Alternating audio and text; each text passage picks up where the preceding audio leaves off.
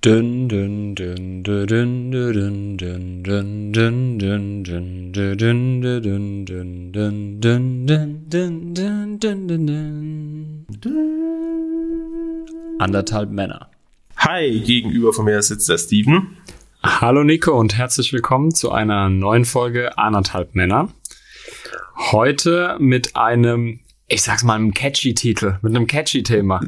Also ein, ein, ein richtiges, ein richtig Clickbait, ein richtiges Clickbait-Thema. Nein, äh, wir haben es ja schon das eine oder andere Mal in den vorigen Folgen geteasert, dass wir gerne auch mal eine Folge zu dem Thema Sexualität und auch ähm, dem Kinderwunsch tatsächlich mhm. äh, aufnehmen wollen. Und daher heute genau so ein Thema. Ja, das, das passt ja eigentlich auch ganz gut, weil wir sind ja beide in äh, Alter. Ich habe ja schon Kinder. Ähm, beim Steven, da ist noch nichts da aktuell. Aber auf jeden Fall im Alter, wo man natürlich ähm, auch über das Thema vermehrt nachdenkt. Also so um die 30 rum, kurz hinter 30, kurz vor 30 ist ja bei den meisten Leuten schon so der erste Ansatz, mal an Familie zu denken. Und dummerweise trifft ja auch die Thematik Hodenkrebs genau in dieses Altersspektrum hinein. Und somit natürlich auch, ähm, ja, kann es natürlich schwierig sein, wenn man hier eine Diagnose kriegt. Wie war das eigentlich bei dir? Hier Kinder, ähm, du kommst aus einer großen Familie, nee, gell? Du ich bin Einzelkind. Du bist Einzelkind. ich du kennst meine, keine anderen. ich habe meine Eltern so genervt anscheinend äh, in den ersten Monaten meines Lebens, dass sie gesagt haben, davon wollen wir kein zweites. Kann ich gut nachvollziehen. ähm, nee, aber war bei dir dann irgendwie die Thematik mit Kindern oder Familie immer ein großes Thema oder ist das, weiß ich nicht. Ja, also es war nie, ja, es war nie ein groß ausgesprochenes Thema. Ich habe es auch nie irgendwie in irgendwelchen Gesprächen oder sowas thematisiert, aber innen drin äh, ist das Thema Kinderkriegen bei mir, bei mir schon immer auf dem Zettel gewesen. Was heißt schon immer? Mit 18 macht man sich natürlich keine Gedanken, aber ja, natürlich, je älter du wirst, und äh, das wollte ich meinen Eltern so ein bisschen nachmachen, so ganz so alt wollte ich dann doch kein Vater werden. Ähm, meine Eltern haben mich mit 27 bekommen. Ich bin jetzt 27, von daher äh, allzu lang habe ich da auch nicht mehr bei dem Thema und allzu lang wollte ich auch generell nie, so wenn ich einfach mal, klar, das Leben ist nicht planbar, das wissen wir beide, aber wenn ich das mal so ein bisschen so einen groben Plan über mein Leben äh, gezogen habe, auch schon mit Anfang 20, dann war so das Thema Ende 20, bevor eine 3 davor steht. Bevor ja, eine, eine, große 3 davor steht. Wenn das Leben planbar wäre, hätten wir es nie kennengelernt. genau ähm, ja, das ist eigentlich cool, wenn man ähm, auch so den Ansatz hat, jung ähm, eine Familie zu gründen, weil im Endeffekt, also da kann jeder eine eigene Meinung logisch, äh, logischerweise sich hier zu bilden. Meiner Meinung ist, umso jünger, umso besser, weil dann hast du von den Kindern auch was. Immer ein bisschen doof ist, glaube ich, wenn du relativ alt, also relativ alt, also es gibt ja bei Männern ähm, ist es, glaube ich, nicht so das Problem, aber bei, den, ähm, bei Frauen ist es ja. Ich glaub, bei so Männlein. Männlein, ja, bei Frauen sagt man so um die 37 wird es dann schon sehr spät, wobei man kann das heutzutage durch Medizin und Co. natürlich auch noch ein bisschen ähm, ähm, ja ausdehnen, aber umso jünger, umso besser, meiner Meinung nach einfach. Klar weil du dann auch so, weiß nicht, da bist du auch mit den Kindern so ein bisschen in Verbindung. Also da bist du nicht so ganz Boomer-mäßig, also wie jetzt die Boomer für uns sind, wo halt einfach Themen komplett nachvollziehbar sind, wie sie gemacht werden, sondern da sind vielleicht auch noch ein paar Themen so ein bisschen näher, wie die sozialen Medien. ja, aber je älter ja auch die Frau und äh, das ist halt einfach bewiesen, desto höher auch die äh, Wahrscheinlichkeit, dass die Schwangerschaft nicht mehr so ganz so gut von vonstatten mhm. geht, wie wenn man eventuell Mitte 20 erst ist. Ja, und ähm, vielleicht ein Key Fact, ähm, um die Wahrscheinlichkeit, umso älter man als Frau ist, umso höher ist die Wahrscheinlichkeit, oh, das weiß ich gerade gar nicht, ob es eine Frau abhängig ist oder vom Mann, aber ich glaube, es ist eine Frau abhängig, die Wahrscheinlichkeit auf Zwillinge. Was ja nicht schlimm ist, um Gottes Willen. Ähm, oh Gott, da habe ich keine Ahnung von. Da bist du, da bist du der Experte hier. Ja, aber das ist natürlich auch ein Thema, äh, was dann interessant ist, wenn du dann halt relativ spät ein Kind kriegst und denkst, oh geil, Einzelkind, vielleicht so geplant im Kopf, hast du mal Zwillinge oder Drillinge. ähm, um Gottes Willen ist ja was mega Cooles. Also im Nachgang muss ich fairerweise sagen. Und wenn ich immer so Zwillingspärchen sehe, ist eigentlich, ist eigentlich schon cool, weil die erleben halt alles. Für dich als Eltern ist, denke ich, am Anfang schon tough. Mit zwei Kids, mit gerade die Frau mit Stillen und Co. Und ähm, alles, was dazugehört. Aber ich glaube, umso älter die werden, umso cooler ist es. Und die haben ja auf Leben lang in der Regel eine Bindung. Ja, das sind wie beste Freunde, die zusammen aufwachsen, auf jeden Fall. Richtig, genau. Aber lange ausgeschweift jetzt. Äh, gehen wir Mhm. mal zu dem ursprünglichen Thema zurück, Sexualität mit dem Thema Hodenkrebs. Vielleicht auch noch so einen kleinen Ausblick auf den, auf das Thema Sexualität mit Krebs im Allgemeinen. So, ja, wie verändert sich oder wie kann sich deine, deine Lust auf, auf Sex auch irgendwie ähm, steigern, beziehungsweise durch eine Krebserkrankung auch verringern? Mhm. das ist so der, der Punkt, den wir diese, diese Folge tatsächlich besprechen wollten. Und ich kann jeden beruhigen. Wirklich, ich kann jeden beruhigen, der die Diagnose bekommt und sich dann fragt, ey, mir wird da unten irgendwie rumgeschnibbelt. Geht dann überhaupt noch alles? Ja.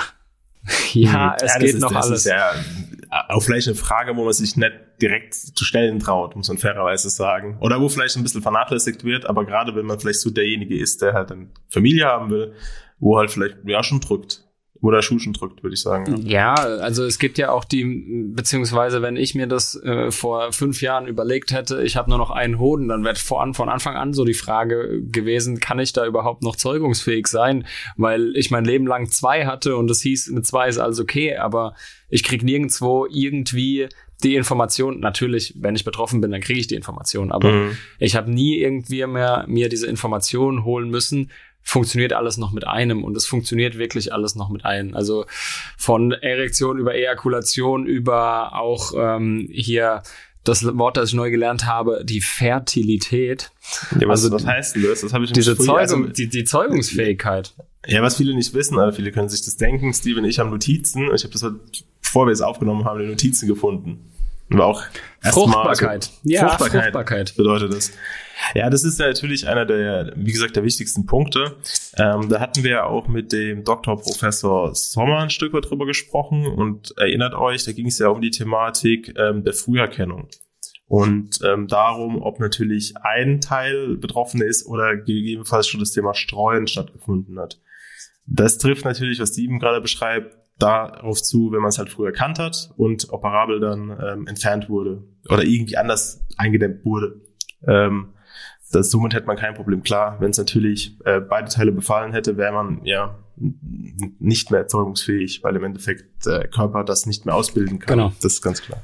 Aber was eventuell auch noch wichtig ist zu erwähnen, was so auch ein bisschen die, ich glaube, ich sag's mal, auf die Lust nach Sex eingeht, ist natürlich beim Mann durch die Entfernung des einen Hodens auch 50 Prozent der Testosteronproduktion, die da fehlt. Ne? Mhm. Also es wird natürlich auch gesagt, dass der eine Hoden genug Testosteron auch ausstößt, beziehungsweise produziert und dann eben auch ausstößt, sodass die Lust äh, und das Verlangen nach Sex trotzdem da ist und da sein wird. Aber es ist nicht garantiert. Es ist wirklich nicht garantiert und daher kann es auch sein, dass man eventuell nach einer solchen Therapie beziehungsweise nach der Entfernung dann auch mit gewissen, ich sag's mal, Hormonzuschüssen oder Hormonpräparaten arbeiten muss, um eben dann eben den Testosteronhaushalt wieder hochzuhalten, damit man auch wirklich als Mann äh, wieder Lust empfindet. Oder Mhm. mehr Lust empfindet, keine Ahnung. Das Gute Mhm. ist, ähm, dass es in den meisten Fällen nicht so sein muss und dass man in den meisten Fällen nach einer gewissen Zeit, nach der Diagnose, das kommt natürlich auch immer darauf an, ob man jetzt bestrahlt wurde, ob man jetzt eine, ähm, eine Medikamentendosis irgendwie bekommen hat oder ob man einfach nur den, den Tumor irgendwie operativ entfernt bekommen hat. Und je, je nach ähm, Behandlungsmethode ist das natürlich so, dass sich das, eine, dass es eine gewisse Zeit einfach braucht, bis das wieder zu einem normalen Level anwächst, sage ich einfach mal so. Mhm. Halt, ganz kurz eine Frage, hattest du das im Vorgespräch dann schon, vor der Operation mit dem Arzt, oder war das nach, in der Nachversorgung dann ein Thema? Oder war das, hast du das gemerkt? Es, es ist ein Thema, was teilweise echt ähm, unter Krebspatienten so ein bisschen ja zwiegespalten aufgenommen wird. Also während natürlich bei dem bei Hodenkrebspatienten das Thema mit Fortpflanzung und Sexualität einfach da ist, weil es ein Mhm. Krebs ist, der genau dort anschlägt, wo man also wo man die Geschlechtsteile hat. Da wird das natürlich größtenteils angesprochen. Vor allem, wenn wir auch bei Hodenkrebs über Leute reden, die halt Anfang 20 sind und vielleicht noch keine abgeschlossene Familienplanung haben, dann ist das auch, dann ist das wirklich da. Es ist akut, es ist existent. Mhm. Es gibt aber auch Krebspatienten, die zwar in demselben Alter sind, die aber nicht irgendwie an Hodenkrebs erkranken, sondern anderen, ich nenne es einfach mal Leukämie zum Beispiel, dann ist es halt so, dass ja, dass da auf, dass da auf den Arzt drauf ankommt, beziehungsweise auf die eigens generierten Informationen, die man sich zusammensammelt. So. Also es ist nicht so, dass das wirklich standardmäßig auch dabei ist. Und da ist, glaube ich, der riesengroße Ansatzpunkt von dem ganzen Thema. Mhm.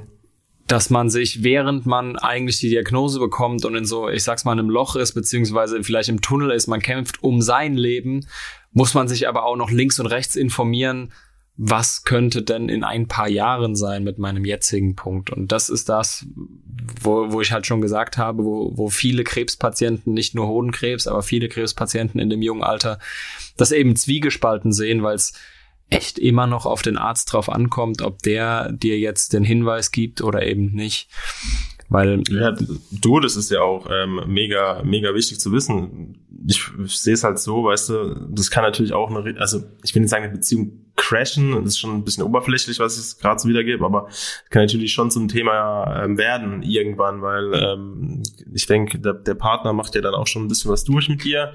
Und wenn dann weißt du nicht, vielleicht die, also wenn, wenn dann was anderes von dir erwartet wird, irgendwo, du weißt ja, wie es so ist, ja, ja klar. Ähm, dass das natürlich dann auch einem psychisch unter Druck setzt, denkst, hey, ich, ich sag's mal so einfach blatt gesprochen bei mir, ich habe gar keinen Bock drauf, Punkt. Mhm. Und ähm, irgendwie auf der anderen Seite wird es dann so mit Ablehnung verstanden, so nach dem Motto, ja, bin ich nicht gut genug oder liegt es an mir, weißt du, da gibt's ja, gerade wenn du neu mit jemandem zusammen bist, dann ist ja vielleicht so dieser Deep Talk noch nicht so vorhanden, dass halt solche Themen dann vielleicht eine Rolle spielen. Also es ist, denke ich, relativ wichtig, dann im Vorfeld, wenn man jetzt Betroffener ist, ähm, vielleicht das Thema schon mal mit dem Arzt anzusprechen, ähm, vielleicht vor so einer OP, ähm, dass man da ähm, vielleicht gewisse Ängste oder Sorgen mit sich trägt ähm, oder ich sage jetzt einfach mal, ist natürlich menschlich, aber sehr viel Wert drauf legt, gibt's ja auch. Und ähm, ja, dann dementsprechend natürlich ähm, ja, sich behandeln lässt. Du hast ja eben gesagt, das sind nichts anderes als Hormonpräparate, also Testo, äh, Testosteron, was du da im Endeffekt kriegst, was dir halt abgestimmt, denke ich, auf dein Alter, Körpergröße, Gewicht etc. dann verabreicht wird. Also es ist keine äh, riesige Wissenschaft hinten dran. Ja, genau. Äh, das ist ja auch nichts, was, was dein Wesen oder sonst was dann im, im Nachgang noch verändert. Ist es nicht so, dass wenn man Testosteron nimmt, ich kenne ich ganz, ganz früher, ich habe mal, ich, ich bin ja in den 90ern aufgewachsen, als ich noch das Kleins war, aber ich bin mit dieser Fitness-Welle ähm, groß geworden. Und da weiß ich noch, dass manche Leute irgendwelche Testosteronpräparate gegessen haben, um zu trainieren, aber ich habe keine Ahnung, wie das zusammenhängt. Vielleicht kann mir das ja irgendjemand verraten. Da du ja in den 90ern aufgewachsen bist, hast du da auch schon angefangen zu pumpen? Ich hatte das mal eine Zeit lang, ja. Du hast Testosteronpräparate genommen? Nein. Ach so. Nein, ich habe ich hab mal, ich hab mal ähm, wirklich trainiert, aber nicht viel. ich habe mal wirklich trainiert. Meine Aufmerksamkeitsspanne für wiederkehrende Aufgaben ist sehr gering. Das wird, da wird mir langweilig, da habe ich keinen Bock mehr drauf. Da ist er wieder, der Das ist so der Hintergrund, da habe ich aufgegeben. Das ist nicht so meins, also an, in dem Ding, also Fitnessstudios, falls es das interessiert eh keinen Schwanz, aber ist nicht meine Welt. Okay. Also mich hat's gerade interessiert, Nico. Ja, hast du es dir aufgeschrieben? ich habe es mir aufgeschrieben. Ja, und damit gehen wir eigentlich auf die Überleitung auch zum, zum, zum gewissen Kinderwunsch, äh, den wir ja auch noch auf der Thematik hatten. Nico, du hast ja jetzt zwei Kinder. Äh, also, was vielleicht mal ein bisschen breiter gesprochen, was ist denn der Sinn des Lebens für dich? Äh, der Sinn des Lebens für mich, das ist natürlich, ich habe das natürlich komplett vorbereitet. Das ist eine ganz schwierige Frage natürlich. Natürlich, ich glaube, irgendwo ist es ein Stück weit pff, irgendwas zu hinterlassen. Punkt. Also irgendwas, ähm, es gibt ja Leute, die, also ich beschreibe es mal ganz kurz weg von mir, ganz kurz weg von mir. Deswegen, ich, ich versuche mir das auch selber zu erklären. Es gibt ja Leute, die sind in der Wissenschaft sehr tätig und geben ihr Leben quasi für die Wissenschaft auf. Ich glaube, da ist wirklich das Ziel dieser Menschen, für sich, sich zu verwirklichen und was der Nachwelt zu hinterlassen. Und für mich war das immer, irgendwo eine Familie zu haben, sagen, ich habe ähm, im Endeffekt ähm, Kinder, die irgendwie vielleicht was weiterführen, was man vielleicht mal aufgebaut hat oder irgendwo zumindestens Werte, die man den Kindern vermittelt hat, weiterführen. Das ist, glaube ich, schon so das Goal, was du im Leben hast. Und ähm, ich denke auch, wenn du irgendwann mal im Alter bist, wo du ja ein Stück weit vielleicht nicht mehr so agil bist, dass du jemand hast, der ähm, ja mit dir über die Zeiten spricht, wo du vielleicht noch, was weiß ich, Fahrradtouren gemacht hast mit deinen Kids. Und ähm, dass nicht du ähm, mit jemandem immer in Kontakt bist, wo dir gar keine Beziehung hat. Also schon so das Thema irgendwas ähm, hinterlassen und äh, Werte vermitteln ist, glaube ich, schon ein großes Ziel im Leben. Weil ich glaube, alles andere als so monetäre, äh, monetäre Sachen wie zum Beispiel Kohle oder sowas ist nicht erstrebenswert, weil es einfach nicht ähm, es ist so austauschbar. Also, was weiß ich, da hast du ja nichts von, wenn du sagst, ich will diesen Millionär werden. Das ist ja kein, also finde ich kein Ziel. Das ist, das ergibt sich vielleicht irgendwo und er hilft dir viel im Leben, aber nächste Börsen, Börsencrash ist da, dann ist das Geld wieder weg. Ne? Also von dem gesehen ist das, finde find ich kein Ziel. Das hat jetzt ein bisschen länger gedauert, die Antwort, wie ich es ja, eigentlich gedacht habe. Ich, also, ähm, wenn, wenn ich das vielleicht auch mal so aufnehmen kann, dann ist es natürlich auch irgendwie Glück, so in gewisser Art und Weise. Ähm, und für Die viele Leute sehr kurz beantwortet. Ähm. Ja, genau. Und für viele Leute ist das Glück eben in der Familie und auch in der Gründung einer Familie und äh, dementsprechend ja, äh, klingt zwar ein bisschen makaber, während man eigentlich um sein eigenes Leben kämpft, noch Gedanken darüber zu verschwenden, Anführungszeichen, für neues Leben.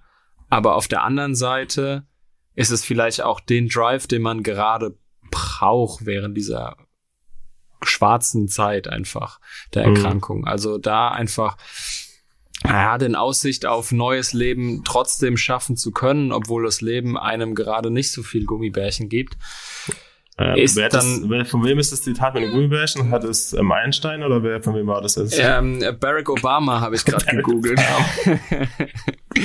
ich habe einfach nur mal was zusammengedichtet. Nein, also ich erinnere mich da immer an diese eine Werbung, ich glaube von, von Haribo oder Nee, Nico, Mann. von den ähm, von den Volksbanken Raiffeisenbanken war das, glaube ich, ah, damals. Okay. Also jeder kriegen wir jeder, Geld von denen. Achtung, Haribo und Volksbank gesagt, das müssen wir aber Kohle kriegen hier. Ey, wenn ich jetzt einfach mal seit zwei Minuten einen Punkt habe und nicht auf den Punkt bringen wegen dir. Es geht darum, jeder hat das, was einen antreibt irgendwie. Und deswegen ist da so doch so ein Lichtblick in, in dieser ganzen Thematik, weswegen ich glaube auch das Thema Kinderwunsch ein, einen sehr zentralen Punkt auch da bei jemandem sein kann, der eben jung ist und von Krebs betroffen ist. Sicherlich, also sicherlich. Ich glaube schon, also so dumm sich's anhört, ähm, ich glaube, Kinder ähm, in die Welt zu setzen, ist das eine und das mitzuerleben ist was anderes. Also einfach diesen Prozess zu machen, sagen, ich möchte jetzt eine Familie gründen, das ist ja relativ mal schnell entschlossen und wenn das alles gut funktioniert, klappt das ja dann auch in der Regel ganz okay, schnell, nach neun Monaten. Das andere Thema ist natürlich, ähm, ja, das zu mitzuerleben. Weil die Zeit hört sich jetzt ganz dumm an, die gibt dir kein Mensch wieder. Das sagen ja immer so die Eltern und sowas, aber das ist schon so, weil wenn du junge Kinder hast, die dann, was ist, in den Kindergarten gehen, diese ganzen Dinger und dann ihre ersten Sachen machen, ja, das ist schon krass. Und ähm, ja, das ist erstrebenswert, Punkt. Und es ist halt einfach auch so, dass Krebspatienten möglicherweise eben nicht die die Voraussetzungen nach einer Diagnose beziehungsweise nach der Behandlung, je nachdem wie stark sie natürlich ist, haben, hm. um das auf natürlichem Wege hinzukriegen. Und da gibt's Richtig, halt auch. Äh, deutliche Unterschiede bei Männern und bei Frauen. Also kleine Anekdote von mir. Ähm, ich bin damals im Uniklinikum auf die Toilette gegangen und muss meinen runterholen um 6 Uhr morgens, was vollkommen weird war. Aber normalerweise machst du das ja immer schon um 5.30 Uhr. normalerweise mache ich das generell auch im Uniklinikum in so sterilen Badezimmern, weil es mir da richtig gut geht. Äh, nee, also für Männer ist das ja eigentlich auch relativ, ich sag's mal, einfach machbar. Und dann lässt du sie einfrieren. Das kostet dann einen gewissen Obulus. Mhm. Ähm, aber das war's dann. So bei Frauen zum Beispiel, um den kleinen Marker mal rüber zu, zu packen, ist das ja was anderes. Also bei den Frauen ist es immer ein operativer Eingriff. Da ist es immer irgendwie, entweder wenn ich eine Strahlenbelastung habe auf die Stelle, dass man die, boah, die Gebärmutter oder die Eileiter irgendwie umlegt operativ tatsächlich. Da bin ich mhm. jetzt nicht ganz so weit drin in dem Thema. Oder es ist so, dass man eben Eizellen der Frau entnimmt operativ, die dann einfriert und dann später künstlich befruchten kann. Also während es eigentlich bei einem Mann ist, ich hau was raus, gibt es in eine Probe, ja. wird eingefroren, kostet 3,50, ganz überspitzt gesagt, kostet Ja. immer noch sehr viel Geld, wird aber auch mittlerweile äh, übernommen Bezahlt. von, von den Mhm. Krankenkassen, was, was richtig, richtig gut ist, weil als bei mir damals beginn, begann, wurde es nicht übernommen. Das heißt, ich musste, was weiß ich, 500 Euro im Jahr zahlen dafür, um ja an der Gesellschaft irgendwas beizutragen, sozusagen. Also um, um ich sag's mal so, Kinder zu Kinder kriegen zu können. Ja, ja, klar, verstanden. So. Ja, das ist, das ist schon Wahnsinn, ne? wenn du überlegst, wie, wie der Aufwand dann halt bei, bei Mädels ist oder bei Frauen ist. Ähm, Und, das die müssen ja viel mehr Geld haben, ne? Also, die, also so ein operativer Eingriff. selber, oder was? Ja, den hat man, Ah, äh, Okay. den hat man bis immer selbst gezahlt bisher. Und dementsprechend ist da natürlich auch eine gewisse Hürde da. Nicht nur äh, lasse ich wirklich operativ in meinen Körper eingreifen, sondern auch die Hürde, habe ich so viel Geld, um das zu machen. Und ähm, ja, im Zweifel, im Zweifel entscheidet ja quasi das finanzielle Mittel darüber, ob du Kinder kriegen kannst. Auch wenn Genau. du es willst. Das ist ja auch nochmal was, was richtig krass ist und was einen dann irgendwann mal später wirklich belasten kann, weil du halt dann vielleicht das nicht konntest, weil damalig in jungen Jahren, bist ja jung, haben wir ja eben ja gelernt, in jungen Jahren ja im Endeffekt vielleicht einfach das Geld nicht da war, weil es woanders verplant ist. Ähm, Genau, beziehungsweise weil es halt auch nicht in so einem regelmäßigen, äh, normalen Zufluss ist, wie es ist, wenn ich 40 Stunden die Woche arbeite und das ein ganzes Jahr lang und jeden Monat meine ja, klar. Abrechnung bekomme. Sondern Verstehe, vielleicht ja. da nur mal in der Bar ein bisschen gejobbt habe, davon meine Miete und mein Essen irgendwie zahlen konnte und ein Studentenleben geführt habe. Das kann natürlich auch sein. Absolut. Hm. Ähm, genau. Genau, genau, genau. Jetzt überlege ich gerade, irgendwas wollte ich noch sagen, aber ich habe es das wahrscheinlich wieder mal ähm, verdrängt.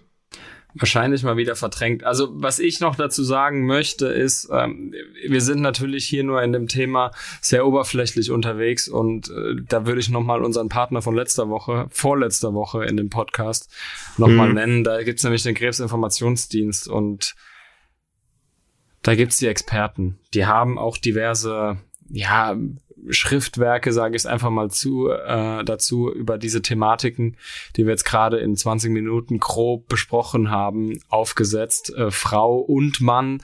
Von daher gibt's da so viel Infos, die wir jetzt in den 20 Minuten auch gar nicht, gar nicht zusammenfassen konnten und auch nicht zusammenfassen können und wollen. individuell, irgendwie. muss man dazu sagen, genau. Genau. Also wir, erst, wir sind ja auch keine Ärzte, auch wenn wir äh, mittlerweile ähm, so rüberkommen. Das Wort Fertilität hat mich schon ein bisschen, also 20 Prozent zum Doktor habe ich schon. Du, durch ja, du warst auch auf den Medi-Meisterschaften. Also, wenn du kein Arzt bist, wer sonst? Also, finde ich, da haben wir Vollkommen gesehen, richtig. was, was die Zukunft, wie die aussieht heute. also, Und ich sag dir eins, ich sehe seriöser aus. ja. Oh, Ah. uns alle gefrontet. Äh. Ähm, nein, die machen alle einen mega guten Job und sollen auch ihren Spaß haben. Ich denke, Medizinstudium an sich ist halt auch relativ hart und ähm, sehr, sehr zeitintensiv. Also äh, auf jeden Fall ist es hart und zeitintensiv. Viel Auswendiglernerei. Vielleicht Ja. noch mal abschließend Ja. einen Tipp, da, äh, den wir bei den zwei Themen in die Runde geben können. Also erstmal natürlich das Thema informiert euch. Es gibt den Krebsinfodienst, es gibt aber auch im Internet so vieles zu den zwei Themen, die man da sich durchlesen kann. Was natürlich schade ist, weil in dem, ja, in dem Zeitraffer des Kämpfen ums eigene Leben, Kämpfens ums eigene Leben, ist es blöd, dass man sich da extra nochmal informieren muss, wenn man auf solche Themen ab ist, aber es hilft. Es hilft wirklich, weil äh, auch wenn man jetzt gerade in den nächsten zwei, drei Jahren keine Familie planen will oder keine Partnerin hat, irgendwann kommt derjenige oder diejenige, die das vielleicht äh, ein, oder die das mit einem macht, dass man das wieder möchte oder oder generell möchte.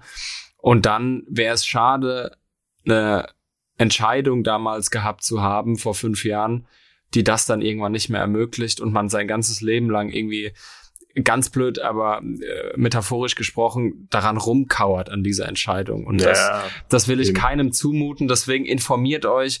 Im Internet gibt's so viel, im Krebsinfodienst gibt's so viel. Sprecht eure Ärzte an. Definitiv äh, bei jedem Thema. Nicht jeder hat das wirklich direkt auf dem Schirm. Aber wenn man halt auch Mitte 20 ist, dann sollte man so ein Thema Sexualität und, und auch Fortpflanzung definitiv mit seinen Ärzten besprechen und die können einem dann auch schon echt weiterhelfen. Aber man muss halt derzeit noch, und das ist schade, ist nicht immer so, aber es ist schon öfters so, dass man das proaktiv auch thematisieren muss als Betroffener. Ja, ja, auf jeden Fall. Und wie gesagt, Steven sagt es ja richtig, denkt an die Zukunft. Als ich jung war, da habe ich auch noch nicht so wirklich an Familie gedacht. Und jetzt bin ich halt froh, dass alles ähm, so da ist, wie es halt da ist. Und ähm, ja, denkt an die Zukunft. Und vielleicht ein Tipp, das haben wir auch gelernt. Ähm, es gibt ja auch nochmal ähm, gewisse Art von Zuschüssen, die man kriegt als Krebsbetroffener. Also wenn es da wirklich jetzt um den letzten Euro geht, ähm, kann man sich auch mit dem ähm, Krebsinformationsdienst ähm, oder mit anderen ähm, Organisationen natürlich, die sich mit dieser Thematik beschäftigen, auch über das Thema unterhalten an der Stelle. Das sind natürlich keine Tausende von Euro, aber ich glaube, wir haben letztens waren es, glaube ich, 250 Euro etc., was man da kriegt, als Soforthilfe als Betroffener. Gut. Guti, dann au revoir. Ciao, ciao. How we, how we say in France. Bis zum nächsten Mal. Ciao, ciao. Ciao.